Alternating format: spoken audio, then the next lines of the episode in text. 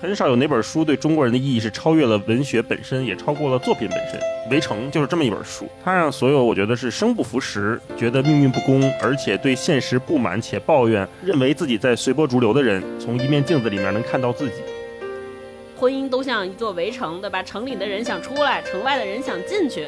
但是这句话它可能并不能完全的概括这本书，它不是充分必要条件。有些人最后是逃离到船上，给自己一个封闭的世界；有些人是从船上下来之后，发现我依然像在船上一样，无法主宰自己的命运。最懊丧的是，当你点评这些人的时候，你会发现你自己想不出来任何精彩的句子能比钱钟书本人点评的更精准。他总是会好像想的特别多，但是呢说的特别少，自己心里也有主意，最后呢往往受伤的还是他。如果一味的去逃避短期的伤害，它势必会造成长期的永久性的损伤。继续来一下选角这个游戏，你们觉得心目中有谁来适合演这些主要的人物啊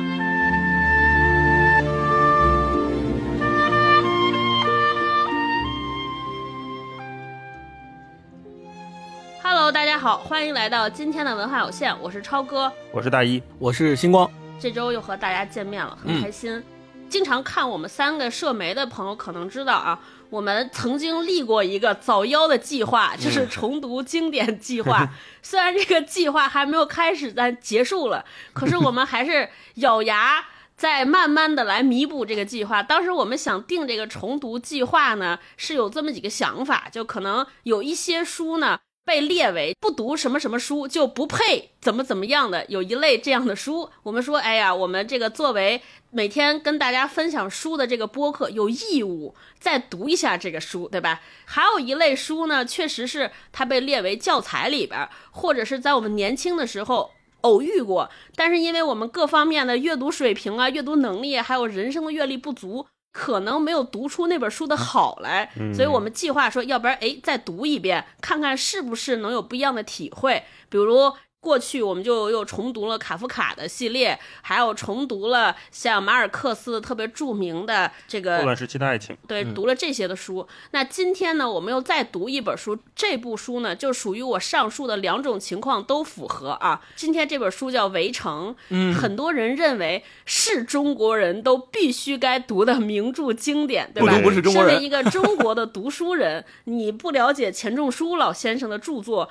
没有读过钱钟书的这本《围城》，你可能不配称之为一个爱看书的人，对吧？同时，这个《围城》也会被很多的课本列为必读的选段。但是，由于那个时候我们跟他相遇的过早，没有人生阅历，所以当时读出来就觉得啊，这有什么好的？可能会有这种对这个书有误解。所以我们今天再翻开这本书，又重新读一下。嗯，读完了，我确实是觉得，哎呀，当年是白读了，读过跟没读一样。当年也不可能读懂，对，所以今天我们想就跟大家聊聊这本书《围城》。那开始之前呢，我们先让大老师给大家介绍介绍这到底讲了一啥故事，因为我们可能确实有一些年轻的听友还对这本书不是很了解。我们再走个过场吧，把这部分再来一下。我身边好多朋友啊，都说年轻时候读过《围城》，但是说对《围城》的记忆是什么呢？就只记得主角叫方鸿渐，其他的 什么都想不起来了。嗯。我就是这位朋友。对，超哥说 这个情况非常的真实，而且我觉得《围城》它有点像是那种我不好意思跟别人提我没读过的这么一本书。对，因为它有一个逻辑关系在里边，就是如果你没读过，那你就按理说不配用《围城》的这个隐喻和比喻。但是呢，一旦你提出来了，大家又会说：“哎，你看看，是我就是那个方鸿渐，是吧？”那我就是被困在围城里边这个人。是，这就变成了一个你好像从文本里面超脱出来的感觉。那这个超脱也是《围城》这本书给当代中国很多读者的感官吧。很少有哪本书对中国人的意义是超越了文学本身，也超过了作品本身。对，《围城》就是这么一本书，它让所有我觉得是生不逢时、觉得命运不公，而且对现实不满且抱怨。认为自己在随波逐流的人，从一面镜子里面能看到自己。嗯，故事讲的一句话就可以总结啊，就是一个干啥啥不行，谁谁瞧不上的留学生，三段感情与他鸡零狗碎的工作，就是这么一个故事啊。所以故事讲完了，接下来可以进入下一趴了。行，那让我们顺着这个故事，我们再让星光给大家介绍介绍钱钟书老先生，补充补充为什么钱钟书老先生能写出这本《围城》啊？呃，钱钟书呢，他是江苏无锡人。他出生在清朝宣统年间，也就是清末。他们家在无锡也是当地的一个比较有名的乡绅家庭，或者叫教育世家。小的时候，他的父亲其实是家里排行老二，但是呢，因为他的大伯呃没有长子，所以呢，根据他们家里面一贯的传统，他出生之后就把他过继给了他大伯，由他大伯来抚养，相当于他就是充当了他大伯家的这个长子的身份，所以。他从上小学开始，都是由他大伯来教他识字啊、读书啊、送他去学校啊、上学呀等等的这些初级的启蒙教育，都是由他的大伯来负责的。民国十八年的时候，他考入了清华大学外国语言文学系。超哥的。校友，我那我我不配，我不配，我玷污了他。然后后来呢，他毕业之后呢，就跟杨绛老师结婚了。呃，大家也都非常熟悉杨绛嘛，他的妻子也是高寿，活到了一百多岁。然后后面，呃，钱钟书去世之后，他自己也是一直在写书回忆他跟钱钟书的生活，也非常有名的这个《我们仨》那本书，其实是杨绛老师后来写出来的。他是回忆他跟钱钟书和他们的女儿一起生活的故事。钱钟书在清华大学毕业以后呢，考。考了这个庚子赔款，大家都知道庚子赔款那个时候其实是非常有名的。当时很多在各行各业做出成就的人，其实他们留学如果是公费，大部分都是走的这个庚子赔款考出去的。钱钟书当初考庚子赔款的时候，是以平均分最高的成绩考下了庚子赔款，然后。出国去到国外留学的，他跟杨绛一起去的，坐当时还都是坐轮船嘛，一起去。所以你看坐轮船的这个经历，出国和回国，在《围城》里面也是最开始的时候就写到了。当年呃，钱钟书在考清华大学的时候，数学只考了十五分，中文跟英文都是满分，哦，破格录取了他。咱们都知道，哲学系有一个非常有名的中国哲学的大家叫冯友兰嘛。冯友兰评曾经评价过钱钟书，说他的中文极好，然后英文又极好，真的是个天才。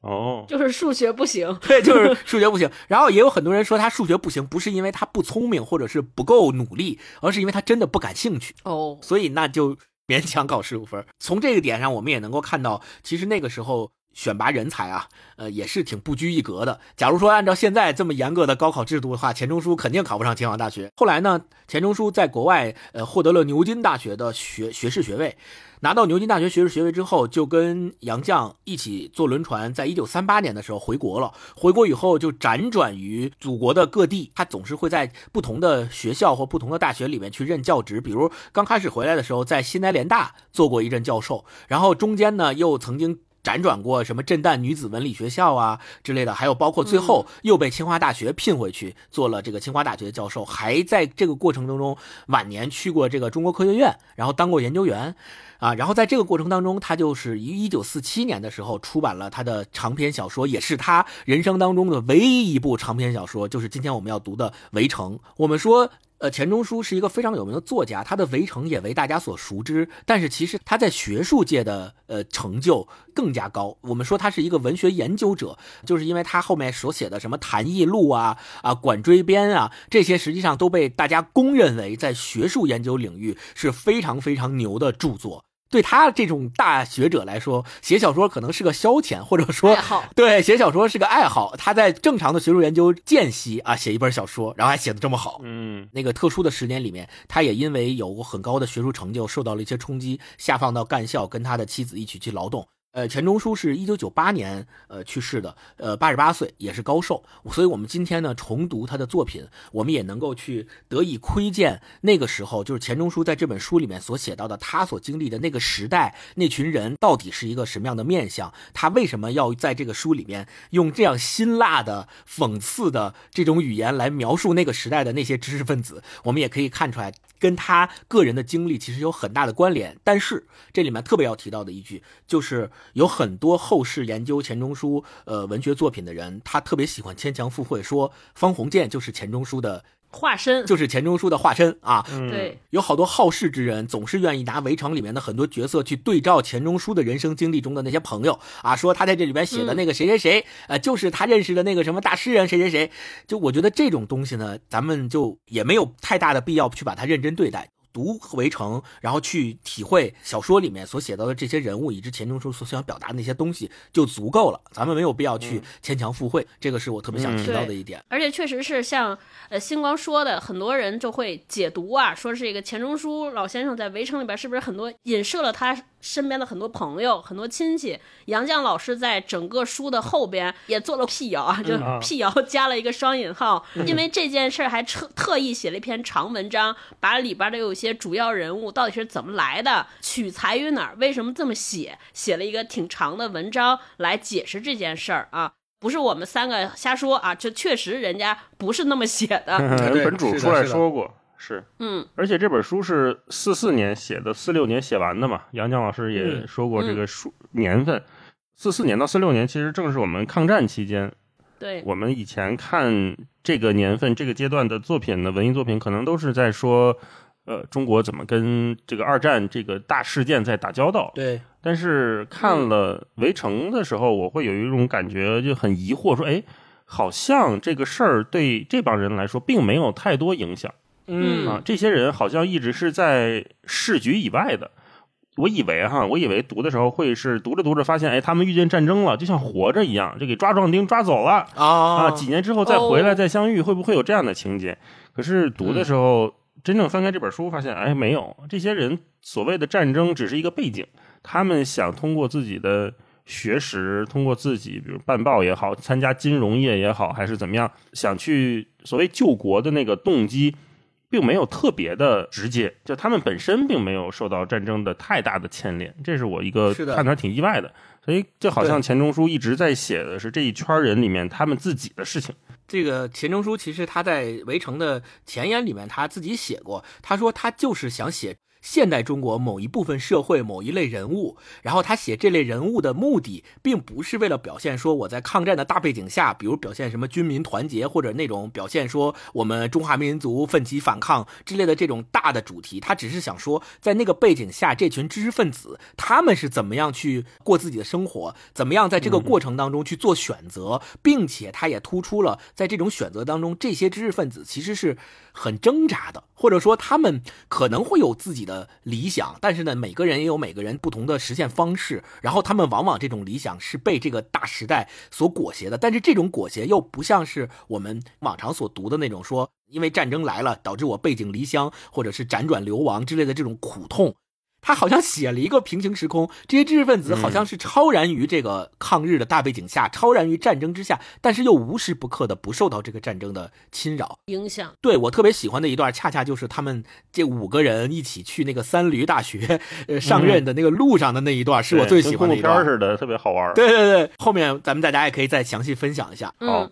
好，我们稍缓一下啊，进行分享，跟你们俩聊聊整个读完这本书的总体感受。因为我会发现，像大老师之前说的，可能很多朋友。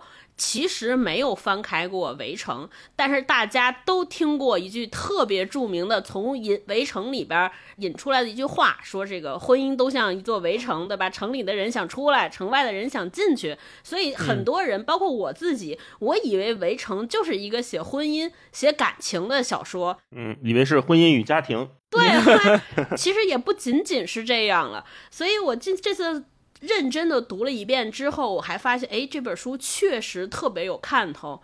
它不仅适合这种可能困于婚姻或者爱情，对这个事情有疑惑或者有感慨的人来看，其实每个年轻人甚至中年人，我觉得尤其是中年人，可能读的时候更有同理心，感受特别深刻。所以我想问问你们俩，你们俩应该都不是第一次看这本小说吧？就是你们俩这次读的时候，对于“围城”这个词有没有什么新的认识，或者整个这本书又读出来点什么？就是你们从“围城”里边看出啥来了啊？我想问问大老师先说吧。我读出来的就是四个字：随波逐流。哦，我以前对这本书有印象啊，就没有印象，啊也没有印象。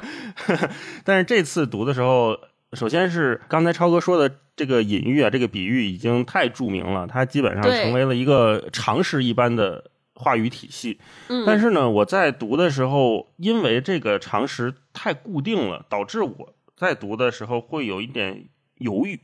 我会有点没想明白一件事儿，就是如果它这个围城这么的好用，这个比喻这么的好用，说所有人都想出去，那是不是说这个比喻可以用在任何地方？嗯你比如说我在工作里面，我也是一个围城，进不来这个公司的人想进来，在这个公司的人想出去，婚姻也是，啊、爱情也是，然后可能很多友谊、朋友圈也是这样的。你看大佬的朋友圈说，哎呀，我牛逼啊，今天又跟马云吃饭了，我也想跟马云吃饭，是吧？但是我也想进那个圈儿。啊，对，但是你真进了那个圈儿之后，你还得天天跟人家徒步去，天天跟人家爬山去，是吧？你你也是够累的。所以我在想，这个隐喻它已经好像脱离了《围城》这本书本身，它成为了一个大家去调侃、去表达自己的一个话语体系，它太大了。甚至我在这次读这本书的时候，我会觉得，可能是因为杨绛老师单独又把这个围城的概念拎出来。啊，因嗯，为在书里面，他其实只是浅浅的写过两次吧，还是一次。对。然后杨绛老师是在他最后那个后记里面，他重点说了这一段话，而且这段话又被编辑拿出来放在前面去宣传什么的，可能会给大家一种我不知道是不是误解，或者是说它的概念的生长超越了作品本身。呃，我在读的时候，一方面是觉得方鸿渐他是一个很普通的普通人，他是一个在抗日大背景下的小人物，嗯以前我们看那个时代，四十年代的时候，会觉得那个时代是一个英雄辈出的时候，抗日战争啊，我们有各种地下工作，什么潜伏啦，什么抗日剧啊这样的东西，我们会觉得哦，那个时代人是渴望英雄的。但是那个时代同时，我们也需要记录下来这些小人物是怎么生存的。这些小人物，他不是完全意义上的事不关己高高挂起，而是说他们的确有他们自己的愿望和希望，他们希望通过留学，通过做一些自己能力所能及的事情改变中国。但是没做到。更重要的是，让我们看到了普通人做不到是什么样子的，普通人他们的局限在哪里，他们自己的那个纠结在哪里，那个是更符合大众或者说我们现在人到中年的时候在读的时候的心境。呃，我也在想，那小时候，比如我们初中学、初中、高中，作为一篇课文的节选去读它的时候，我们只能说，哇，钱钟书老师好会写散文呐、好会比喻。好会比喻啊，甚至我们都不能 get 到它里面说的那些阴阳怪气的话是什么意思，因为我们 对，没有经历，没有经历，只能看到最浅浅的说哦，文笔真好，真会写。回答超哥刚才说那个问题，我会发现原来文笔下面是他想表达的人生的那种随波逐流的感觉。为什么他们一开始所有人都在船上？嗯，那船就是一个随波逐流的东西嘛，啊，它有一个大概的方向，但是在船上的所有人，你是不能决定这个船的方向的。没错，就像我们聊过《霍乱时期的爱情》，最后他们也是上了船，这是一个特别有意思的衔接。有些人最后是逃离到船上，给自己一个封闭的世界；有些人是从船上下来之后，发现我依然像在船上一样，无法主宰自己的命运。这是我读这本书最大的感受。然后呢，除了爱情线这个大家已经谈的很多以外，我觉得在他的事业上面、他的工作、他的选择方面，也看到了我们当代很多人会面临的困境，就是好像我学的那个东西跟我要干的东西没有什么必然联系。方鸿渐是一个学中国文学的，那那个时候嗯四几年的时候，你去外国学中国文学，其实就等于出去混一圈儿，他并没有好好学，甚至我们都知道，他就是从野鸡大学买买了个文凭了个文凭，都没毕业。对，现在二十一世纪哈，如果你真的想系统的学术性的去研究中国历史、中国文学的话，在国外确实会有另外一套话语体系来帮助我们梳理这些东西。但是在四几年的时候是没有这个东西的。你出去学中国文学，就是你出去玩去了啊。那他回来之后，他学的文学，然后又懂一些哲学，但是第一份工作在哪里呢？在银行，就是在他前 岳父的银行里工作。这就是做一个文书，留洋学了一个特别洋气的东西，回来之后说啊，你你家长说你来来我这公司工作吧，给你安排个什么工作职位之类的啊，那就是这样。那后来你跟家里闹掰了，说不行，我要自己闯一份天地，发现有人看中我的才华呀，那有人三驴大学给我寄聘书啊，后来发现原来就是人家关系户一句话的事儿给你捎带着带去的，去了之后又发现说，哎呦，到这我也混不进圈儿啊，我又又不行。嗯所以他这种随波逐流感觉，我觉得很符合现当代我们很多人，包括我们人到中年之后，发现自己的局限，发现自己的环境，发现自己的能力有限的时候，你所能做的唯一的那点事情，就是在那飘着啊。星光呢？嗯我首先大一老师刚才说那个感觉我也有，就是我感觉他会说，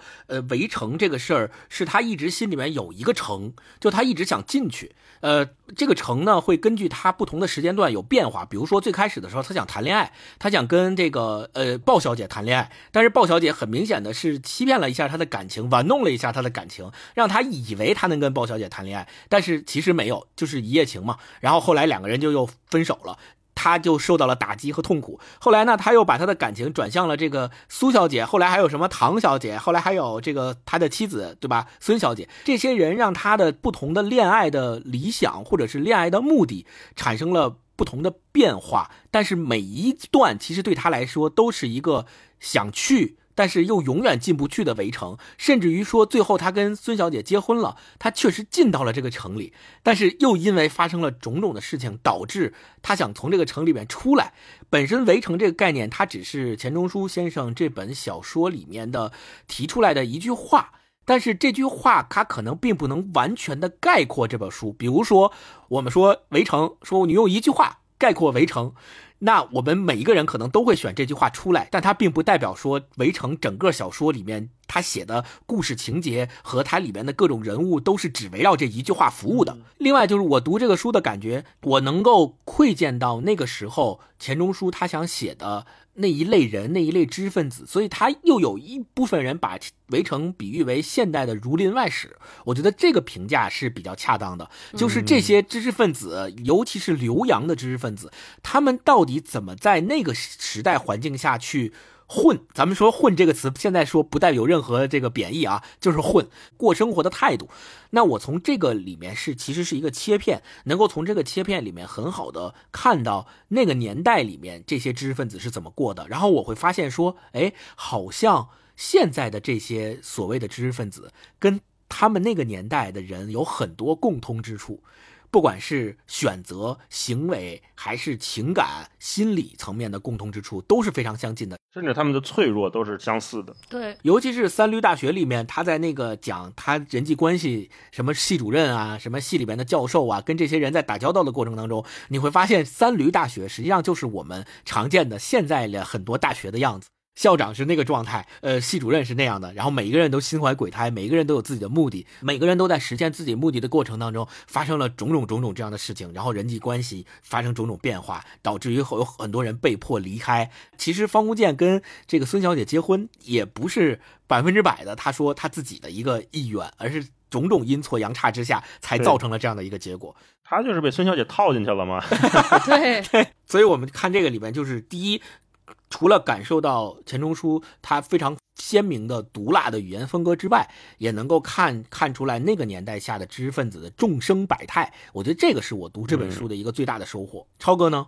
我读这本书不知道为什么就突然读出了一些卡夫卡的味道啊。哦，怎么讲呢？围城其实在我看来，它更像一个困局，像一个城堡。呃，就是有中国特色的卡夫卡社会主义城堡，对，就是我们在卡夫卡里边读到的那种困局，或者说人生被卡住，他可能更是被那个时代，或者被那个社会，或者被那些主流的文化或者价值观的那种困。围城里边讲那种困，我觉得很多是由于呃我们中国的，比如说对于家庭文化的这种伦理，比如说他在学校里边那种人际关系，也非常带有中国特色的这种，比如说我们文化里边。强调的那些中庸啊，包括的那些平衡啊，看着就觉得就是特别带有中国的意味和特色。如果我们之前尤其看过，我们前两天聊过这个饮食男女，就这个感觉就更深刻。在我看来，更像是一个什么人呢？他特别像是我们生活中遇到。我老说，如果有星座的话，我我老感觉他会不会是一个巨蟹座的人？就他生活很被动。卡夫卡里边那些人物呢？我觉得他是有一种特别明确的说，我想要什么，但是要不到。我实现不了，所以我在这儿感觉四处受困，很难受。我在挣扎，很苦恼。方鸿渐是什么呢？他可能是那种我也不知道我要什么，但是我可能知道我不要什么。所以这个有一个东西来了之后呢，我好像还在犹豫。可是那边那个劲头稍微强一些，他 push 的我更强一些，说那我要不要接受？我要不要看一看？看完了发现说我接受完之后，哎呀，好像不是我想要，我很很不舒服。他采取的办法是什么？他也不是对抗，也不是反抗，他的选择就是逃。对，我再换一个地儿试试，是的，是的，对吧？啊，我再我再换一个人试试，这就是叫什么排除法的一生。是是是，感觉就是大老师讲的是在漂泊，我自己读出来他是在逃避，就或者是用一种消遣的方法。或者又一说，我也不知道怎么办，要不就就是一个特别，我们现在讲说所谓叫消极，或者说这个人好像包括他的有一个女性朋友，哎，我忘了是不是他媳妇说说他很很 weak，就是很弱，对吧？很弱小。我觉得他也不是弱，我觉得他写出了特别真实的、坦诚的写出我们这种普通人的一生。我们能怎么办呢？对吧？除了逃，除了换一个地儿试试，我还能做什么呢？对吧？我反倒是觉得这本书其实写的非常坦诚，好像就剖开了我们很多每一个普通人没有那么有力量、没有那么有背景和势力的人，面对生活困局的时候一个。不得不做的选择。嗯，经常有一个正能量的说法，说你要走出舒适区。我觉得方鸿渐就是每一个舒适圈之间游荡，就是他以为进的这个是舒适区，结果发现我靠这么难受，那算了，我要不然去那个试一试。这我进来读《围城》，我觉得他可能讲的不是所谓叫婚姻事业的那种围城，我觉得他更像是一个人的人生。就是一个普通人，像大老师讲的那个，我我甚至都觉得跟留学生和文化人没关系。就是你在一个社会里边要做一个小人物，或者说我就想过一个我自己觉得舒服的，不要那么努力。嗯，我也不要求什么光环，我也不要求那么宏大宏伟，成为英雄这些我都不要，我就想舒适的过有一个小情小爱、有吃有喝的生活。但是我怎么办？哼，你们都不让。我能怎么办？我觉得就是写的特别好玩，特别有意思。嗯，另外就是之前大家谈起钱钟书先生，包括谈起《围城》，大家都会提说他的辛辣的讽刺啊，包括像大老师说的阴阳怪气儿。我现在觉得这种写法反倒是让这个书的难过的底色更增强了一些。就我们经常看到说，包括我们看单口喜剧或者脱口秀，我们会发现，哎，这个人在吐槽，对吧？就是喜剧的内核其实是悲剧。就一个人什么时候才会吐槽？就是因为我对这事儿没有办法了，嗯，我实在是没有招了。我除了就是嘴上痛快一下，还能怎么办？所以我觉得这种写法也是更加让这本书的这种不确定性感或者无法掌控感变得更加明显。所以读整个这本书的过程中，哎呀，就是那种又好笑又觉得可怜又觉得无能为力，就这种感情非常复杂，非常交错。嗯，没错。对，像超哥刚才提到说。有那种城堡或者卡夫卡的感觉，我也有。像你看方鸿渐，他在这里面，他还说我们如果是以一个男性的刻板的印象去看他的话，在四十年代的时候，我们对男性的期待是什么样的？你肯定是要成家立业、顶天的那种呃顶梁柱式的存在。但是我们看方鸿渐，他就是一个回来之后就立刻继续接受到父权的压迫，因为你出去的时候，你都是被。那个老丈人资助出去的，所以你回来，你理应被老丈人驯服在他的这个银行的麾下。然后他的结婚生子又是因为家庭的一系列的关系，就是兄弟姐妹已经有孩子了，他又是一个他是长子晚婚晚育的人，他又在家庭关系里面受到了一层父权的压迫。然后在你看他身边的这几位女性角色，看着都比他有主意，看着他都比他行动力强，他又是在爱情里面同时。不是那个主动出击的人，永远是被动接受所有的改变。事情就这么发生了，然后他也不拒绝、不主动、不负责啊，变成这么一个，我们现在说有点看着有点渣男的感觉啊。所以他整个下来，让我们看起来是一个很弱，确实是很 weak 的一个人。对，就是每次进退两难，永远选择退。对，没错的，没错，嗯。就大家有没有觉得，就反正我们读的作品里边有一些人呢，他确实想成为一个英雄，比如说唐吉诃德，可是他没有办法，没有力量变成一个英雄。我们读方鸿渐或读围城，我感觉这个人从一开始就没想做个英雄。对，超哥说那特别重要，就是他没想到自己要什么。他所有的一切下一步都是被规训好的，被安排好的，推着走的。这也符合为什么这个《围城》这本书这么多年一直畅销的原因。就是我觉得啊，所有的老婆在里边能看到我那个不中用的老公，所有老公在里边能看见我操，比还有比我还烂的人，所以我还行，会有这么 这这种想法，所以他会说拿那个就是爱情家庭这个比喻来定义这本书，也是。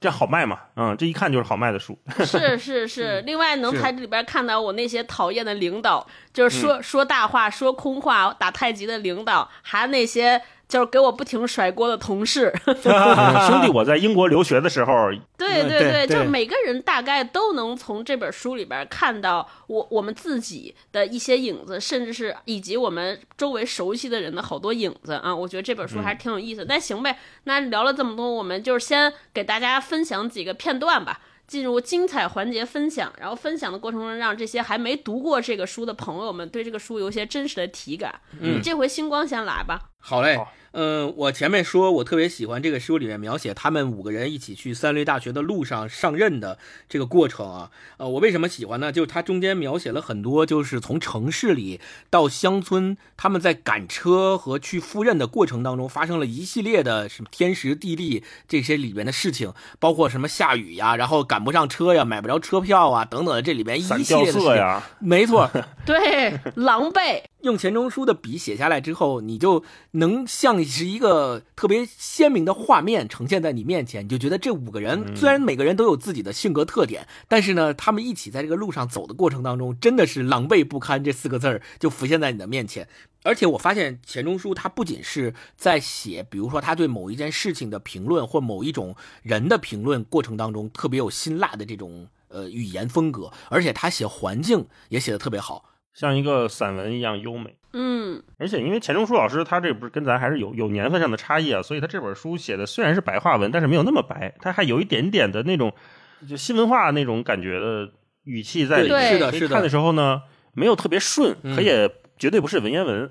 嗯，就没有那么难读。比如说，他描写他们在赶路的过程中赶夜路，然后还遇到下大雨，他们几个人轮流在车下面打手电照着路，这个描写的特别精彩。他说：“天气渐昏，大雨欲来，车夫加紧赶路，说天要变了。天仿佛听见了这句话，半空里轰隆隆一声回答，像天宫的地板上滚着几十面铜鼓。从早晨起，空气闷塞的像障碍着呼吸。忽然，这时候天不知哪里漏了个洞。”天外的爽气一阵阵冲进来，半黄落的草木也自昏沉里一时清醒，普遍的微微叹息，瑟瑟颤动。大地像蒸笼揭去了盖儿，雨跟着来了，清凉畅快，不比上午的雨，只仿佛天空都预热出来的汗。雨越下愈大，宛如水点要抢着下地，等不及排列分行，我挤了你，你拼上我，合成整块的冷水，没头没脑浇下来。车夫们跑几步，把淋湿的衣襟拖脸上的水。跑路所生的热度抵不上雨力，彼此打寒噤，说等会儿要好好喝点烧酒。又请乘客抬身子，好从车座下拿衣服出来穿。坐车的缩成一团，只恨手边没衣服可添。李先生又向孙小姐借伞，这雨浓染着夜，水里带着昏黑下来，天色也陪着一刻暗似一刻。然后你看啊，经典的一个比喻说，一行人众像在一个机械化所用的墨水瓶里赶路。夜黑的太周密了，真是伸手不见五指。在这种夜里，鬼都要碰鼻子拐弯。猫会自恨它的一嘴好胡子当不了昆虫的触须。嗯，他这个描写啊，我当时看到这儿的时候，马上就标注下来了。我觉得这鬼都要碰鼻子拐弯，这个东西就是一般人都写不出来。就是他，你就算描写夜的黑，啊、就算描写伸手不见五指，我也没见过有谁是说鬼都要碰鼻子拐弯这个说法的。就是又幽默又能够特别精准的形容出来这个夜的黑。然后后面紧接着他就描写说他们轮流打手电筒在夜里面照亮。嘛，就姓李那个教授就滑了一跤，跌到田里去了。在这块的时候，他是这么写的：说洪建回到车上，倦得瞌睡，忽然吵醒，睁眼望出去，白光一道，躺在地上，只听得李先生直声嚷，车子都停下来。原来李先生左手撑伞，右手拿手电，走了些路，胳膊酸了，换手时失足掉在田里，挣扎不起。大家从泥水里拉他上来，叫他坐车，仍由洪建照路。不知走了多少时候，只觉雨下不住，路走不完，鞋子越走越重，困倦的只继续机械的走，不敢停下来。然后你看啊，他下面写到了店里面投了村店，四个人脱下鞋子来，上面的泥就抵得贪官刮的地皮。就是突然写着写着，那个环境描写，你前面哇，这个写的真是精彩。然后写着写着，突然来一句，四个人脱下鞋来，上面的泥就抵得贪官刮的地皮，一下子这个讽刺啊又进来了，你就会觉得特别精准，而且特别恰到好处。想不到，嗯、大老师来。对，呃，刚才听金光说，我也看这个书啊，有好多比喻啊，是我觉得已经绝版了的比喻。就是为什么这么说？就好多他的喻体和他比喻的对象已经是我们现在也都不用。消失了的东西。是的，对，对刚才你说这个瓜分地皮啊，这个一下就是知道解放前去了那种 土改什么的那种感觉。嗯我也分享一段描写特别好的、特别好看的，就是一开头的第一段，说他们在船上啊，红海早过了，船在印度洋上面开始着，但是太阳依然不饶人的迟落早起，侵去大部分的夜，夜仿佛只进了油，变成半透明体，它给太阳拥抱住了，分不出身来，也许是给太阳陶醉了，所以夕照晚霞隐退后的夜色也带着酡红。到红霄醉醒，船舱里的睡人也一身溺汗的醒来，洗了澡，赶到甲板上吹海风，又是一天的开始。我看第一段的时候，我会想说，哎，这是一个散文集啊，这也太会写环境描写了吧？然后后来才发现，原来他的每一段环境描写其实都是为了接下来的剧情做铺陈。啊、你看他这个对，相当于就是说红海过了，然后他们回到了这个时区，回到了马上要接近我们中国大陆了。然后这些人，他们你说是从醒来，他可能是从那种繁华的呃西方的那种梦境中、那种生活环境中醒过来，接下来要回到我们现实的生活里面。那这些人到红霄醉醒，他们开始一身逆汗的醒过来，也就告诉我们说，接下来这群人的日子不会太好过的啊、他们肯定是身上黏腻，然后相互粘连，又有很多理不剪不断理还乱的关系，接下来要发生。这还不是第一段就牵强附会啊，因为后面还有很多。我看的时候，我说，哎，再回看发现，呃，钱钟书老先生他真的是用环境去带心境的一个大师。嗯，我们以前看很多小学的时候学课文，都会说，哎，这段环境描写象征了接下来可能主人公要发生的某些事情。嗯接下来我要分享这段也是一个环境描写，他也是这样的。他说，呃应该是呃第三章的开头哈。也许因为战事死的人太多了，枉死者没有消磨掉的生命力都蹦作春天的生意。那年春天气候特别好，这春气鼓动的人心像婴孩出齿时的牙龈肉，受到一种生机透芽的痛痒。上海是个爆发都市，没有山水花柳作为春的安顿处。公园和住宅花园里的草木，好比动物园里的铁笼子关注的野兽，拘束、孤独，不够让春光尽情的发泄。春来了，只有向人的身心里际遇，添了疾病和传染，添了奸情和酗酒打架的事件，添了孕妇。最后一桩倒不是因为好现象，暂时人口正该补充。但据周太太说，本年生的孩子大半是枉死鬼的阳寿未尽，抢着投胎，找足前生年龄数目，只怕将来活得不长。嗯然后接下来又是一段方鸿渐，他早上醒来了，因为他已经回到祖国了嘛。回到醒来之后，听到窗外的鸟叫，什么什么无理由的高兴，无目的的期待，心似乎减轻了重量，直升上去。可是这欢喜是空的，像小孩子放的气球，上不去到几尺，便爆裂归于乌有，只留下呼呼若失的无名怅惘。这一段，嗯我觉得就是写接下来方鸿渐可能他的一生都是这样的，无目的的期待，直升上去，欢喜是空的。他根本不知道他期待的是什么，只是一个气球。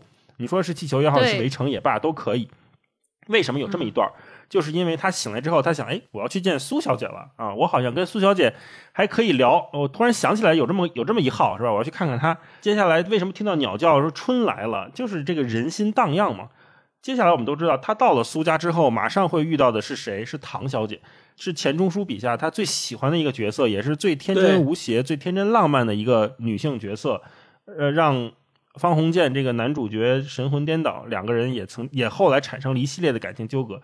在方鸿渐这一大段感情迸发之前，是这种春来了的气球上升的美好。所以你就看这本书里面，它有大量这种环境描写，会让我们先沉浸到那个气氛当中。看的时候，你先停一停，先想一想，闭上眼睛，感受一下那个春来了的气息，然后似乎就跟着方鸿渐那个跳跃的小步伐呀，就到了苏小姐家，嗯，感觉很好。嗯，我来一段我特别喜欢的，整个书里边就是那些嘴毒的片段。我就是当时看的时候，我就觉得，哎呀，这个人啊，千万不能惹一个会写字的人，惹完了之后真的是太可怕了，后果。我挑了几段一组吧，就是描写方鸿渐。他讨厌很多觉得长得丑的人，他是怎么描写的？我觉得这真的太毒了。方鸿渐和他的好朋友赵新梅在讨论一个人长得不好看，这怎么办呢？他说：“新梅道，今天可以舒舒服服的睡了。”洪建，你看那位同志长得真丑，喝了酒更吓得死人。洪建道：“我知道他难看，可是因为他是我们的恩人，我不忍仔细看他。”对于丑人细看是一种残忍，除非他是坏人，你要惩罚他。太毒了，就是特别毒，毒的特别会心一笑。这本书里面还有一句话，就是钱钟书以局外人的视角来写，他说：“忠厚老实人的恶毒，像饭里的沙粒，或者出骨鱼片里未净的刺，会给人一种不期待的 伤痛。”是，那超哥读的就是这种不期待的伤痛。对对，是的，是的。你平时看着越忠厚老实的人，当你突然跟他聊着聊着，他突然用一种特别恶毒的话，就像刚才超哥读的这个书里边写的这种形容词，去形容另外一个人的时候，你就会一惊，你会觉得我怎么突然这个语言变得这么刺激？他想讽刺人家，但是呢，他的讽刺又不是说直截了当的去骂人家，幻化成一种让你听起来很正经的语言，然后这样的正经在这种讽刺中就更加显得讽刺，更加显得不正经。描写这个人掉书袋，描写这个人本来没有真才实学，但是他非得表现出自己有真才实学的那种窘迫啊，那种夸大其词，那种自吹自擂，就在这种描写当中饱含着钱钟书对这种人的讽刺。嗯，大老师来一段，我来一段也是描写特别好玩的。他们坐汽车，说明天早晨大家送李固上车，梅婷只关心他的大铁箱。车临开，还从车窗里头伸头叫新梅、红建仔细看着箱子在车顶上没有。今天行李多，这狼炕家伙搁不下了，明天准到。反正结行李票的不会误事。孙小姐忙向李先生报告，李先生皱了眉头，正有嘱咐。这汽车头轰隆隆掀动了好一会儿，突然鼓足了气开发。李先生头一晃，所说的话仿佛有手一把从他嘴边夺去，向半空中扔了。孙小姐侧着耳朵全没听到。红箭们看了乘客的扰乱拥挤，担忧着明天，只说。李固今天也挤得上车，咱们不成问题。明天三人领到车票，重赏管行李的脚夫，叮嘱他务必把他们的大行李搁在这班车上。每人手提只小箱子，在人堆里等车，时时刻刻鼓励自己不要畏缩。第一辆新车来了，大家一拥而上，那股蛮劲儿证明中国大有冲锋敢死之势，只没上前线去。你看这段多 多损啊！对，是的。红箭们瞧人多挤不进。便想冲上，这时候开来第二辆车，谁知道总有人抢在前头。总算三人都到的车上，有个立足之地，透了口气，彼此会心苦笑，才有功夫出汗。嗯，人还不断的来，气急败坏的，带笑软商量的，对不住，挤一挤，挤一挤，以大小玉的，出门出路大家方便，来挤一挤，好了好了，眼前指点的朋友让一让，里面有的是地方，拦在门口好傻，气势汹汹的，我有票子，为什么不能上车？这车是你包的，哼！结果买到票子的那一堆人全都上了车，真料不到小车厢会有弹性，容得下这么多人。后面这段比喻精彩了哈，这车厢仿佛沙丁鱼罐，里面的人紧紧的挤得身体都扁了。可是沙丁鱼的骨头深藏在自己身体里，这些乘客的肋骨、膝骨都向旁人的身体里硬嵌。罐装的沙丁鱼条条挺直，这些乘客都卷曲波折。腰跟腿弯成几何学上有名目的角度，这一段啊，我我看的时候就觉得，你说把它比喻成沙丁鱼吧，就已经挺恰当的了。但是没想到呢，后面还有一番说沙丁鱼啊，那是骨头挨骨头，但这些人是肋骨嵌肋骨，你这得挤成什么样啊？所以我就说，为什么这里面有很多我们绝版了的经历和比喻呢？就是现在你说咱们上车。都很有秩序了啊！一个车都是按座卖卖票的，你也不可能上车去挤挤这挤那的。但是出门在外，那你还是会遇到各种各样的人，就像他总结的什么气急败坏的、带哮喘商量的啊、大小玉的什么，还有这气势汹汹的，也都会还会有这样的人，只是环境不同了，大家说的话还差不多。嗯，对。然后后边还有一段吃饭的，吃吐了的，也特别好玩。嗯，就不给大家读了，有点恶心。是。我来分享一段吧，我就是我分享一个对话，我觉得就我我前面不是说说，我觉得方鸿渐这个人一开始就觉得他怎么这么怂啊，这么没用，后来又觉得他没用的有点可爱。我一直觉得说人的性格都是有双刃剑的。方鸿渐在这个里边其实是一个非常重感情的人。可是重感情的人，他有另一个弱点，就是他特别难以抵御诱惑。我不知道大家生活中是不是跟我有这样的共识？嗯，前面大老师说跟好几个女的都产生了非常深的情感的纠葛，其中有一个很深的是苏小姐。她跟苏小姐之间的情感呢，我觉得她就是完全被迫的。呃，她不是很喜欢苏小姐，但是苏小姐就是那种大家闺秀又非常强势，让她无法拒绝。然后我给大家讲一段。就这个，他很怂，但是苏小姐很强势的这个关系的一个好玩的故事，大家感受一下是啥故事呢？就是在船上洗手绢，就是大家互相抢手绢的一个过程。故事背景，因为这些所谓叫家世比较好的人，那个时候都喜欢用手帕。方鸿渐呢，在船上就拿出来自己的手帕擦嘴。苏小姐说：“哇，你这手帕太脏了。”就要把自己的手帕拿出来给方鸿渐用，同时还提出说：“你把你的脏手帕给我，我替你洗。”反正就是这么个桥。段啊，这一段落是这样的，写了一段对话，嗯，说桃子吃完，他两脸两手都挂了幌子。苏小姐看着他笑，他怕桃子汁儿弄脏裤子，只伸小指头到袋里去勾手帕，勾了两次，好容易拉出来，正在擦手。苏小姐声音含着惊怕，奸恶道：“哎呦，你的手帕怎么那么脏？真亏你，这东西擦不得嘴，拿我的去，拿去，别推，我最不喜欢你推。”方鸿渐 涨红脸，接苏小姐的手帕，在嘴上扶着抹了抹，说：“我买了一沓新手帕上上船，给船上洗衣服的人丢了一半。我因为这小东西容易遗失，他们洗的又慢，只好自己洗。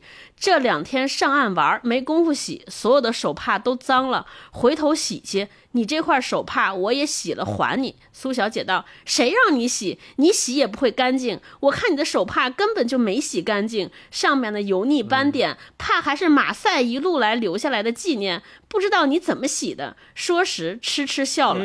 等一会儿，两人下去，苏小姐捡一块自己的手帕给方鸿渐道：“你暂时用着。”你的手帕交给我去洗。方鸿渐慌的连说：“没有这个道理。”苏小姐努嘴道：“你真不爽气，这有什么大不了的？快给我！”鸿渐没法，回房舱里拿了一团皱手帕出来，求饶似的说：“我自己会洗呀，脏得很，你看了要嫌的。”苏小姐夺过来，摇头道：“你这人怎么邋遢到这地步？就把这东西擦苹果吃吗？”方鸿渐为这事儿整天。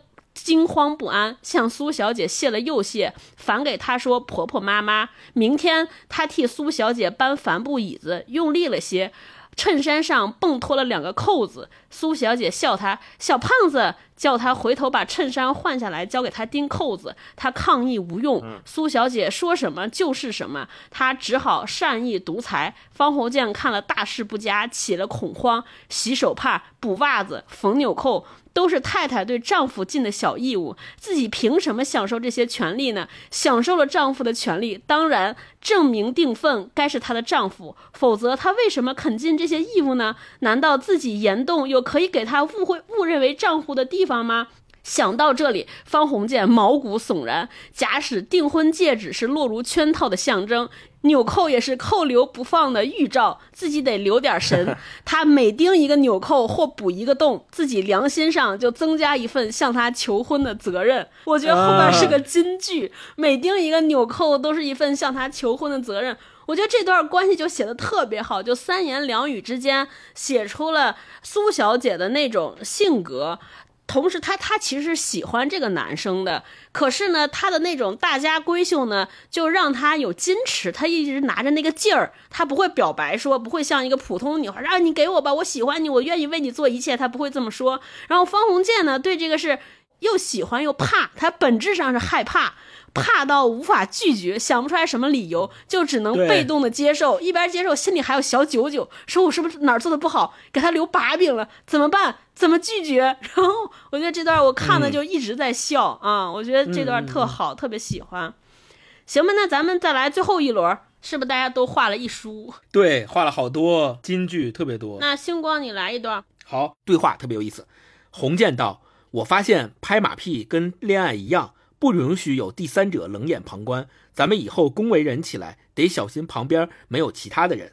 新梅道：“像咱们这种旅行，最试验得出一个人的品性。旅行是最劳顿、最麻烦、叫人本相毕现的时候。经过长期苦旅行而彼此不讨厌的人，才可以结交做朋友。且慢，你听我说啊，结婚以后的蜜月旅行是次序颠倒的，应该先同旅行一个月，一个月舟车仆仆之后。双方还没有彼此看破、彼此厌恶，还没有吵嘴翻脸，还要维持原来的婚约，这种夫妇保证不会离婚。你看这段话，其实也是后来很多年轻人说，呃，一定要在结婚之前一起去旅行的一个依据。其实它的原出处是出在《围城》钱钟书写的，他认为旅行是最能够考验两个人之间的感情的。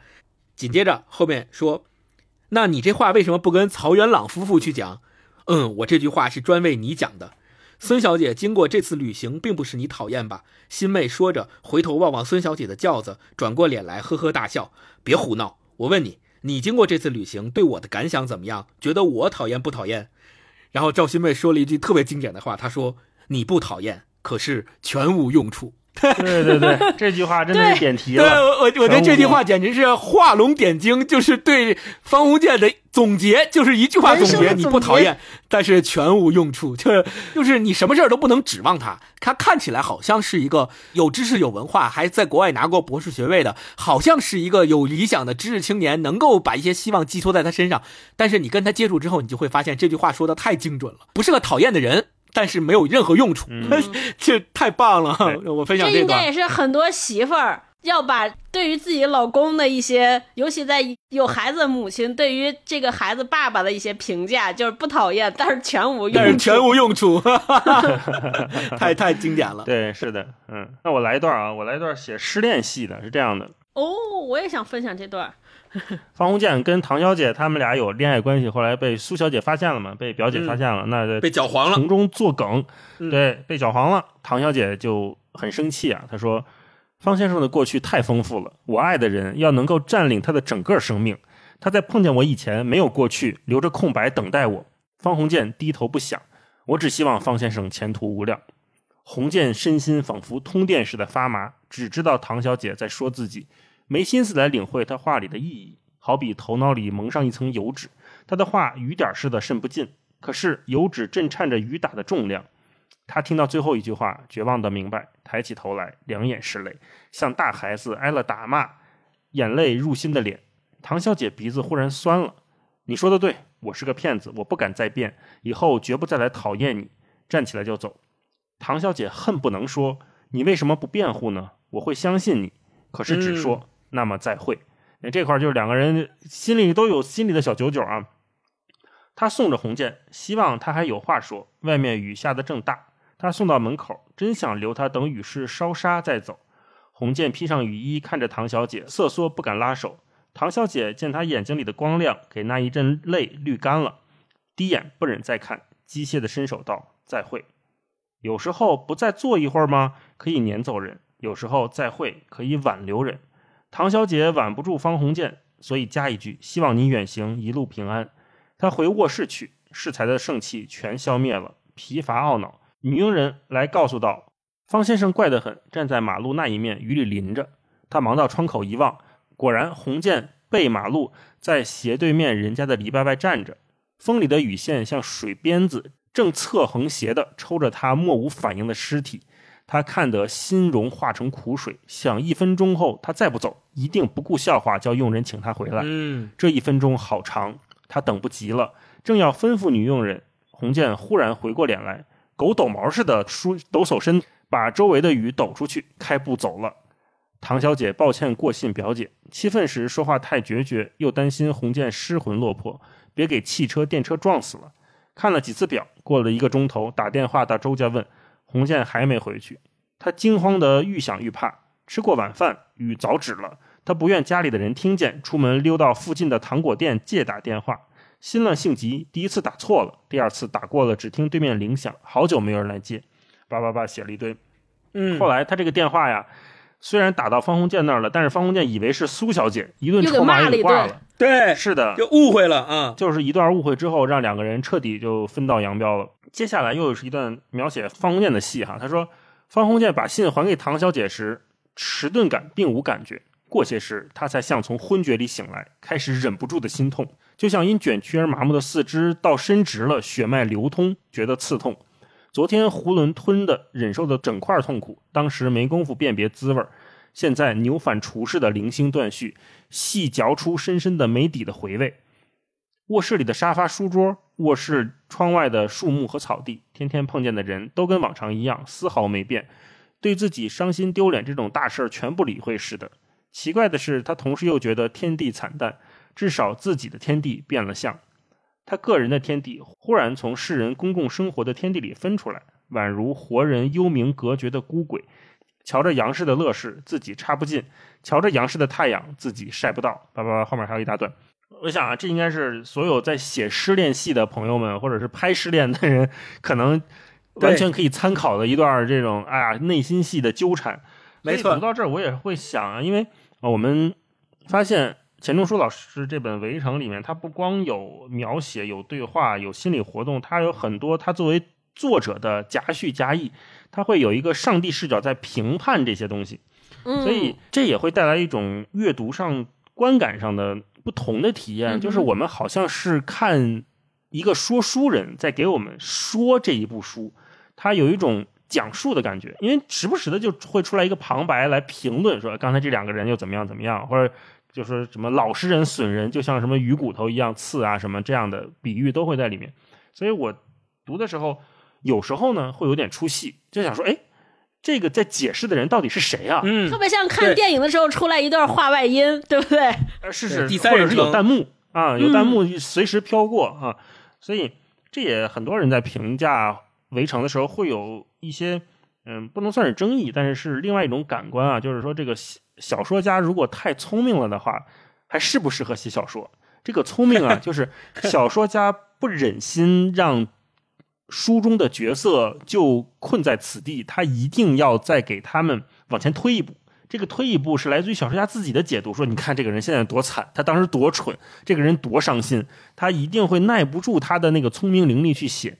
所以他会不会消解了一部分我们作为读者内心震开的那个涟漪？就是说啊，你把这个涟漪都给我画好了，我照着走就可以了。对，这也有点像这本书最后杨绛他写了一大篇文章去。说解读也好，或者说是辟谣这本书也好，我看的时候啊，会有点拿不准自己的情绪。一方面说，咱在这讨论这个作品，都会说，哎，我有我的解读方式。但是，一旦这个标准答案随时出现之后，是不是会限制了我们的发挥？我不知道你们读这个的时候有没有这样的感觉啊？星光，嗯嗯，我本身觉得，就是你刚才分享前面分享的那一段，我是能够感同身受的，甚至因为。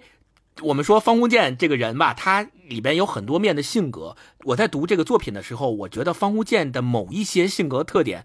跟我蛮像的，对，确实跟我们就是，首先他肯定是有优柔寡断的那个性格，太优柔寡断了，他就是优柔寡断本断，你知道吗？本所有的话他都藏在心里头，不愿意跟人家说，但是自己心里边又有自己的想法，不管这个想法是不是对别人能构成伤害，他总是会好像想的特别多，但是呢说的特别少，然后自己心里也有主意，最后呢往往受伤的还是他，他被唐小姐拒绝了之后。有时候我就想，你既然真的觉得自己喜欢唐小姐，并且你已经分辨出来了，就是在唐小姐和苏小姐之间，你一定会选择唐小姐。那不管中间发生了什么样的误会。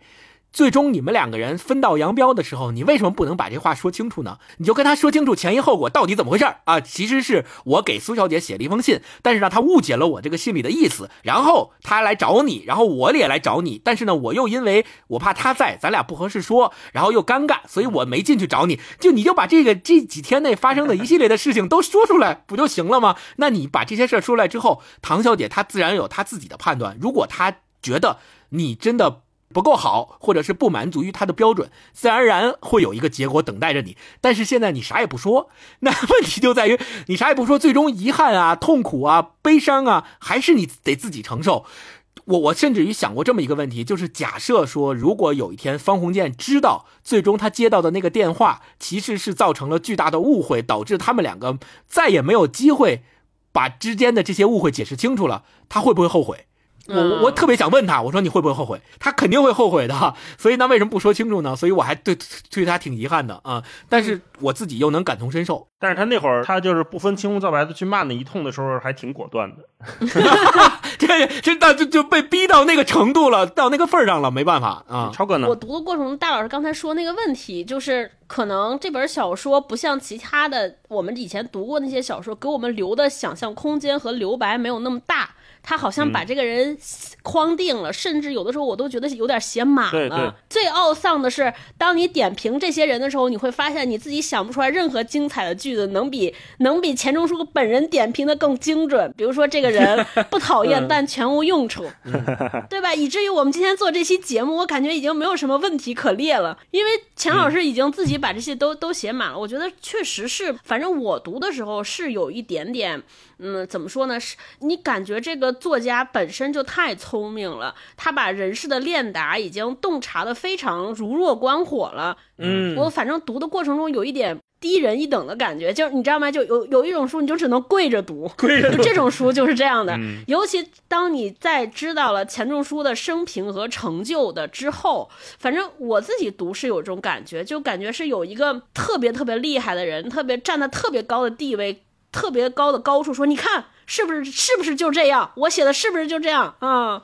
对，这就是我那两天就看周杰伦的那个新的 MV，我也有这种感觉，感觉每一个 MV 的底下都有一行潜台词，说快夸哥是不是很厉害？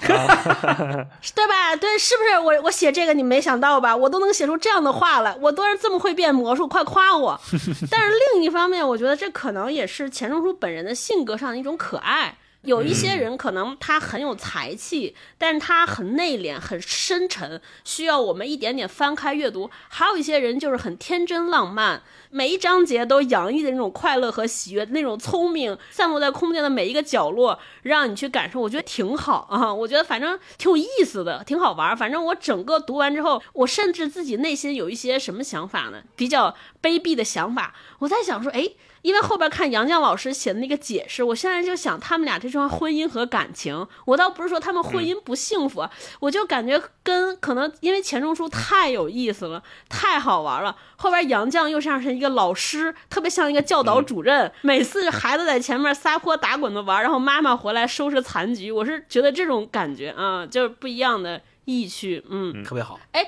读到最后啊，咱们到最后，我特别想问你们俩一问题，作为男性，因为这本书其实就前面大老师讲，它是以一个方鸿渐本身和三个女性的情感关系作为线索的，对吧？我姑且大胆的、不成熟的概括一下，我觉得就是苏小姐，我前面说她遇到的是一个本身方鸿渐没有那么喜欢，但是位于权势也好，或者由于自己很不成熟的，她对对方是害怕的，因为害怕。不得不被迫的接受了一段感情，对吧？他是这样一个关系。那唐小姐呢？是她自己特别特别喜欢，非常爱。可是由于误会和错误，她没有办法去争取到一个感情，就是自己更喜欢的。那最后选择结婚的孙小姐就特别像我们现在老说说这个人吧，不是我最喜欢的，可能也不是最喜欢我，但我们俩就合适。可能是合适结婚，无论是家庭地位也好，过去的过往也好，就是稀里糊涂结婚了，然后在婚姻过程中也产生一些柴柴米油盐一地鸡毛，对吧？也产生很多苦痛苦。整个小说的最后的结尾就是以他俩大吵一架，对方摔门而去，不想过了为结束。就我我特别想说，因为你们俩是男生嘛，假如啊方鸿渐是你们俩一朋友，在面对这三段感情纠葛的时候，找你俩来出主意，或者跟你俩抱怨。对吧？说哎，比如说他会问你说，苏小姐和唐小姐之间，我到底该选谁？或者说他跟 跟这个孙小姐结婚之后，说你看我们俩都这样，他根本不懂我，每天跟小市民似的，老跟我计较，我要不要跟他过下去？我要不要离婚？就是抱着这种问题来跟你俩探讨的时候，你俩会给他啥建议吗？或者你是怎么看待他跟这几段关系的？他处理这些关系的？行为了，他星光你来，你这么懂方鸿渐，感觉就是你本人。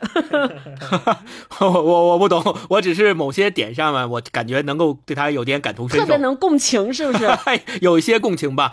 哎，我先问你一个私人的问题，就是星光，假如你觉得你要是方鸿渐，你要碰上一个苏小姐那样的人，就是那么强势，都给你安排好，你必须接受，你必须让我给你洗手绢什么，你会怎么办？我。我可能也接受了，会跟方鸿渐的表现是一样的。对，对我可能跟方鸿渐的表现，我觉得这个答案是最最合适的，因为嗯刚才超哥突然这么一问我，我还真懵了一下，我还真不知道我会怎么表现。但是我觉得我可能跟方鸿渐表现是一样的，就是既惊，然后又又有点恐惧，但是又确实不知道该怎么表达，说不用你这样这么对我。但是他又真的做到了这个，又没有办法直截了当的拒绝他。就是，所以我说我我能对方鸿渐的某些行为有共情，然后接着超哥刚刚提那个问题，比如说我是方鸿渐的一个朋友，他来问我说苏小姐跟唐小姐之间怎么去选，我还是会跟刚才的那个呃回答一样，就是我会告诉他解释解释清楚是吧？会有转机。对对，我会我都跟他说，你已然都这样了，你为什么不把它解释清楚呢？你解释完了，你可能结局也是这样；你不解释，结局也是这样。但你最起码解释了，可能还有一个转圜的余地，或者是你心里面会好受一点。不给自己留遗憾。对，那你就解释一下呗。但是如果说嗯超哥提那个问题里面，跟苏小姐结婚之后，对于婚姻中的那些柴米油盐怎么去应付，我还真没经验，这个得大老师来回答。啊，你挺精啊，我把皮球抛给了大老师。你要身边有一方鸿渐这样的朋友，你咋整？就是朱云光呗。什么什么就是我啊？呃，要是解释不清楚这个，肯定得说清楚嘛。嗯呃，要是到了那第二段，我一直觉得方鸿渐和孙小姐之间没什么感情，他真正还是喜欢唐小姐。唐小姐，他一直没有忘了唐小姐给他的念想，因为他最后也没有得到，他最后还是在后悔中结束了这一段关系，被迫结束这段关系。所以这种被迫和无奈是对一个人非常大的拉扯。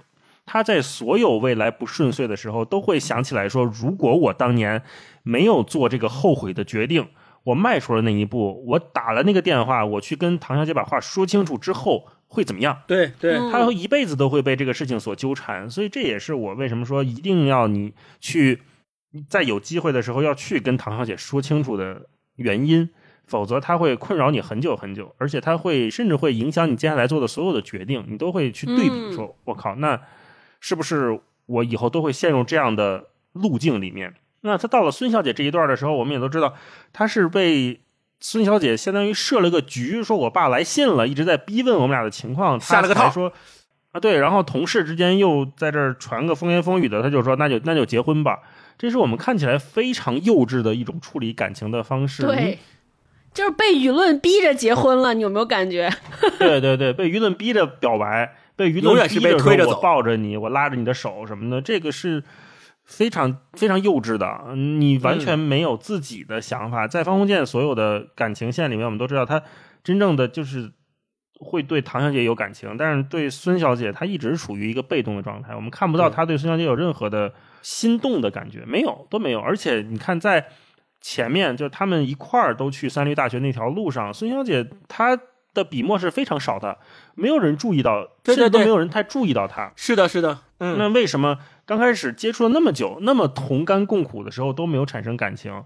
那到最后是忽然有感情主动，忽然有感情，这件事情也说明，就方鸿渐对这个人就一直都没有装，没有什么想法。否则的话，在那一条路上那么那么难的一条路上，他肯定会你说拉一把、帮一把，或者是照顾照顾什么的。如果我身边有一个朋友像方鸿渐一样，他跟我说说我婚姻特别不幸福，我跟我的老婆没有没有感情，两个人天天就吵架，我就会劝他说：“那你们俩就好好聊一次，你真正问问自己你想要什么。你这一辈子可能过到这儿，你有三十多岁、四十多岁了，你想想你这一辈子是不是有一些当年后悔的事，你就不要让他这个后悔再持续下去。所以一定要说清楚。嗯所以大老师会劝分是吧？没有，我不劝分，我要劝他去认识，跟自己对一次话，你喜欢的到底是什么？如果你不爱他，你就不要因为这些外界的声音让他影响了你。你看他最后还是因为是的，迫于舆论压力，迫于孙小姐的父亲的一封莫须有的信娶了这个人，那你对你自己的人生毫不负责任呀。嗯。嗯。嗯，超哥我觉得我要有一个方鸿渐这样的朋友，我可能得跟他绝交吧，气死了，拉黑了。确实开玩笑，但我是觉得我身边如果有这样的朋友，就他跟我说的所有谈恋爱的事儿，我都不会给他任何意见，我觉得都可以，就让他跟我来这儿宣泄情绪，我都我都可以啊，不会给他任何行为上的建议。但当他有任何结婚的念头，我都会拦住他。我觉得他跟任何人结婚可能都不会幸福。他即便跟唐小姐在一起，我觉得最后的婚姻也会变成这样。对，也是围城。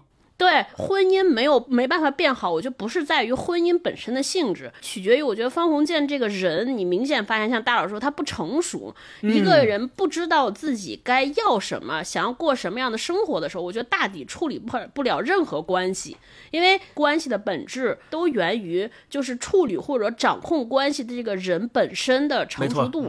当你自己不知道自己往哪儿去，没有明确的方向，没有明确的好坏或者是非的判断的时候。你是处理不了任何的关系，尤其像婚姻这种这么复杂的，它牵扯到两个家庭、两个人的人生，对吧？还有生活中的一些琐事的时候，他一定处理不了，因为所有的关系里边要面临不停的这种双方要一起做决定，一起要做选择。我们是要租房子，对吧？还是跟父母住在一块儿？我要不要去重庆，还是留在上海？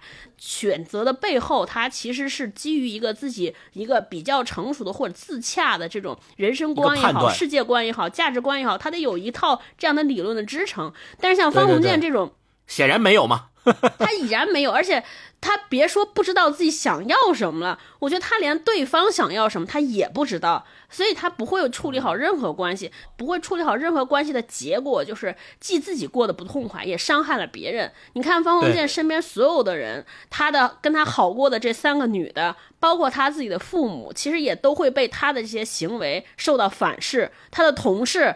虽然那些同事没有那么好，包括那个校长，但他其实也是因为方鸿渐本身自己能力的原因，给这个工作也拖了很多后腿，对吧？他也没有教好学生，然后让这些同事关系或者学校里边的这些教学任务也没有按计划完成，他就一直成为一个咋说是一个活累赘。我老觉得就就会成为一个别人的别人的负担啊。所以我就像这种，他又是我的朋友，我可能不能残忍的指出他是个不行的人，但我就建议说，你不要给别人找麻烦。所以谈恋爱可以，大不了分手嘛。但是你要结婚，我觉得就不行。我就想尽各种办法，也得劝阻他、阻止他、阻拦他啊，以死相逼吧。嗯，刚才听超哥说完之后，我觉得方鸿渐是一个会做长期伤害的人，我们要警惕身边这样的人，因为他为什么？不敢跟唐小姐说，为什么不敢拒绝孙小姐？他在担心的是什么？他担心的被损害的是什么？可能是担心他在这个圈里的名声，是吧？那他可能担心的是我这跟这个人以后没法处了，或者说我不知道该怎么面对两个人的那个低落的情绪。但是我们这么多年都会发现，两个人之间有低落的情绪是非常正常的。如果你有。钱钟书写书的时候的那个视角来看这段关系的话，你就会发现，从上帝视角看这些东西都非常正常，但是必然要发生的。如果一味的去逃避短期的伤害，它势必会造成长期的永久性的损伤。是这个是方鸿渐这一生他一直都在看上去避免冲突、避免伤害一个人的感情、避免拒绝一个人让一个人没面子，但是恰恰我们发现他这几年走过来之后，他伤害了无数的人。他损害了无数的人，自己也没落着好，所以他那种短期的逃避变成了一种长期损害。这就是我们在看很多人在处理人际关系的时候，他不敢做决定的时候的那种附加品。没错，没错。我看完这本书，给我一个特别大的教训是什么呢？就我们以前老说开玩笑说说逃避可耻但有用，但其实你就在人生的长期来看不行。就是逃避只能管用一小会儿，长期来说你逃避不了。你像方鸿渐这种，对吧？这个工作不行，换下一个；下一个工作再换下一个。这个人不行，换下一个，都最后也没有逃。最后他还得面对这些鸡毛一地鸡毛的人生。对对，最后的最后，咱们来个以轻松的环节收尾啊！就我们特别保留的环节，就是选角环节。选角 又要选角了，哎，对对对，这个《围城》呢，其实特别早之前拍过电视剧，是一个十集的央视出品的电视剧，特别好看。这个当时在电视剧里边是陈道明老师，就是演了一世皇帝的陈道明老师扮演了这个优柔寡断的方鸿渐。更让人意想不到的是，那个孙小姐是由吕丽萍老师扮演的，你就不敢想象。啊我我昨天还翻出来看了一下，我觉得特别好玩，大家一定要回去看一下。有机会的话，那个优酷上有这电视剧，只有十集，特短，很好玩，而且带着当年特别浓重的播音腔，那个译制片的腔，大家都那么说话。那个录音都是呲的，对 对对，对而且那个画幅也是特别小时候那个电视电视节目那个画幅啊，四比三，大家可以看看。这个电视剧里面的选角已经是非常牛、非常牛的选角了。我们后面做的这个可能只是狗尾续貂吧。然后就是你看，他里面演李梅婷这个角色的，李梅婷就是跟他一起去三驴大学去赴任的一个人。特别抠，占小便宜。表面上仁义道德，但实际上心里头满肚的男盗女娼。这个角色是谁演的呢？是葛优老师演的。你这个形象一下就跃然纸上，就在你的心就立起来了。赵新妹是谁演的？又是一个一开始的时候把方鸿渐当做情敌，后来两个人惺惺相惜，成为了一辈子的朋友，然后还互相帮助。公子哥对，赵新妹是英达老师演的，这 啊，瘦的时候的英达，特别瘦，瘦还挺帅的。角色都选的特别好。而且这个剧里面还有很多厉害的客串说，我们这次选呢，就不给人选全组了，对吧？我我啊因为可考虑到好多人可能没有看过这本书，记得也不清嗯楚，我们就说几个你们想到的特别特别合适的角色。对，哎，我其实只想到哦一个。我也只想一只想到一个谁演方鸿 方鸿渐，我想到是啊梁朝伟老师。梁朝伟演方鸿渐，哦就因为我前段时间猛看了几个王家卫的电影，我觉得梁朝伟演的那种，就那种拒绝又胆怯又内心当中有特别多纠扯的人，演的特好，嗯嗯，所以我就想的，哎，让梁朝伟演方鸿渐是不是可以？就是内心很细腻，嗯，然后能感觉到那种小情小感，特别容易陷入爱河，可是一点儿都不敢主动和争取。就反正我想到这么一个人啊、其他的，然后选女性角色的时候，我没有想好。到底该选谁？因为我发现有一个问题，可能因为我看电视还是看的少了，我会发现我想到任何一个女主演或者女演员，就是没有想到她们演缺陷的那些，因为这些这三个女主角除了那个唐小姐以外，因为她出的很短，嗯，而且是一个梦中的初恋的女神的角色，我觉得那个是一个完美的人设。剩下这些人都有明显的人格缺陷，用我们话说，对吧？比如苏小姐是那种霸道，嗯、孤冷。然后这个最后跟他结婚的孙小姐呢，是那种心机很深，呃，然后后来你会发现看不出来她有点小嗯市民。有点小市民，对吧？就鸡毛蒜皮、精于算计，我都没有想好，因为我想到的现在出现那种所谓叫大女主，都是那种好像零瑕疵，啊、嗯，就我就没有想到能让谁来演。你们俩有什么想好的吗？呃，我想方鸿渐可能不太合适啊，但是我是由这个演员的一个电视剧想到的，就是方鸿渐，我觉得王志文可能可以演年轻时候的王志文，哦就还不是那么油腻，后来的王志文可以演，就是因为演《糊涂的爱》里边那王志文对？对对，他对是是是，他之，过把，没错，他之前跟过完在过把瘾里面的那个表现，我就觉得挺那啥的，嗯也是婚姻里面被自己的妻子，然后各种反正两个人过得不顺遂嘛。然后我一小时候印象特别深刻的是，我爸我妈特别喜欢看那个过把瘾，然后呃看的时候有一个。情节特别特别印象特别深刻，他被绑在了自己家里边，然后那个出不去，后来就拿头撞玻璃，那个情节是我小时候的一个印象特别深刻的。当时我都不知道为什么这个男的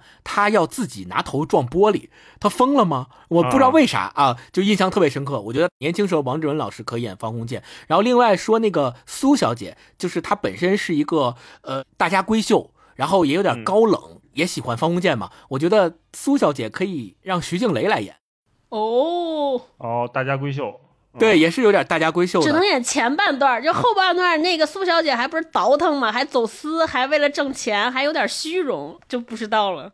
这个是我想到的两个角色，啊嗯。哦啊，刚才星光说是根据角色过这个演员过去演过的角色来适配，我又突然想到一个演方鸿渐的人选，我觉得佟大为没准儿也可以试试，就是那啊种又贫又怂，嗯嗯，有点儿有点儿有点儿像，嗯，大老师呢？看你了，我我我选方鸿渐的时候，我觉得这个人得是有点面，就是他肯定不能是特别杀伐果断的那种人，所以再看陈道明老师演方鸿渐的时候，我会有点出戏。我觉得他就是对演过皇帝那种，你知道吗演吗？过皇上的人演的那种不能感觉这样，对嗯，嗯对夹着演的感觉不太对。就我理解，他都是起码是《无间道》里边那种大黑风衣是吧？特别霸气的那样的感觉。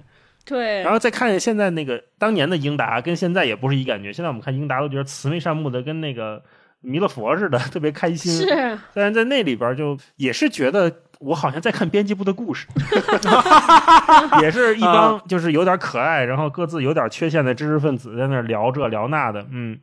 所以我想，如果是选方鸿渐的话，我可能会就我把他年龄都拉到当年那个二十多岁的那个状态啊，就是不不考虑现在的实际的年龄差，我可能觉得冯远征可以。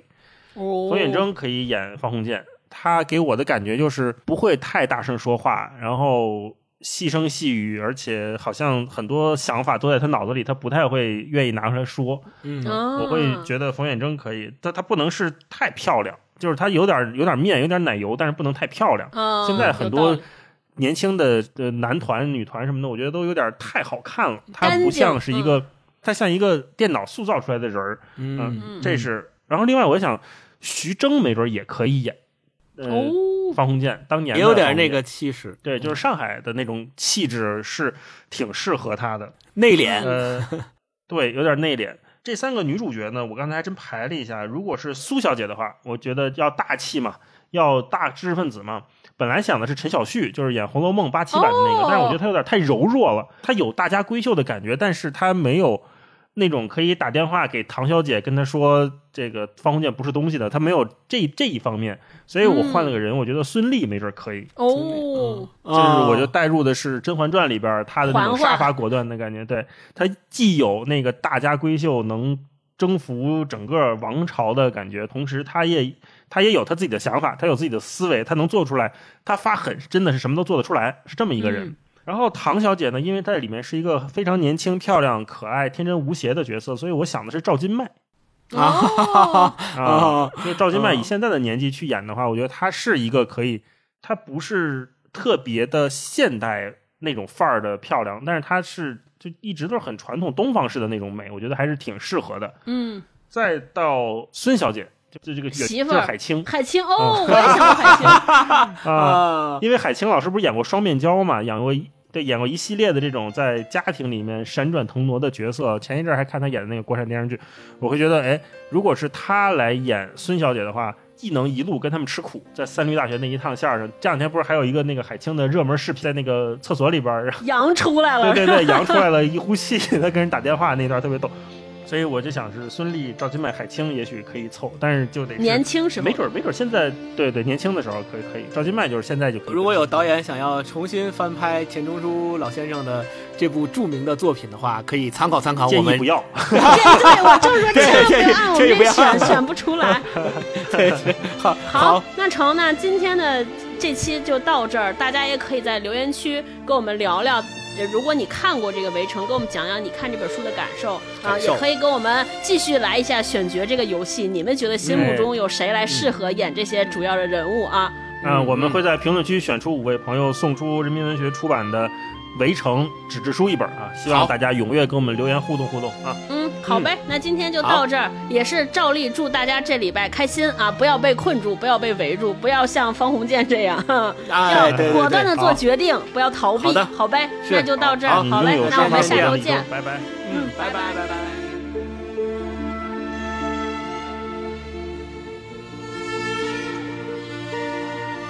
围在城里的人想逃出来，城外的人想冲进去。对婚姻也罢，职业也罢，人生的愿望大都如。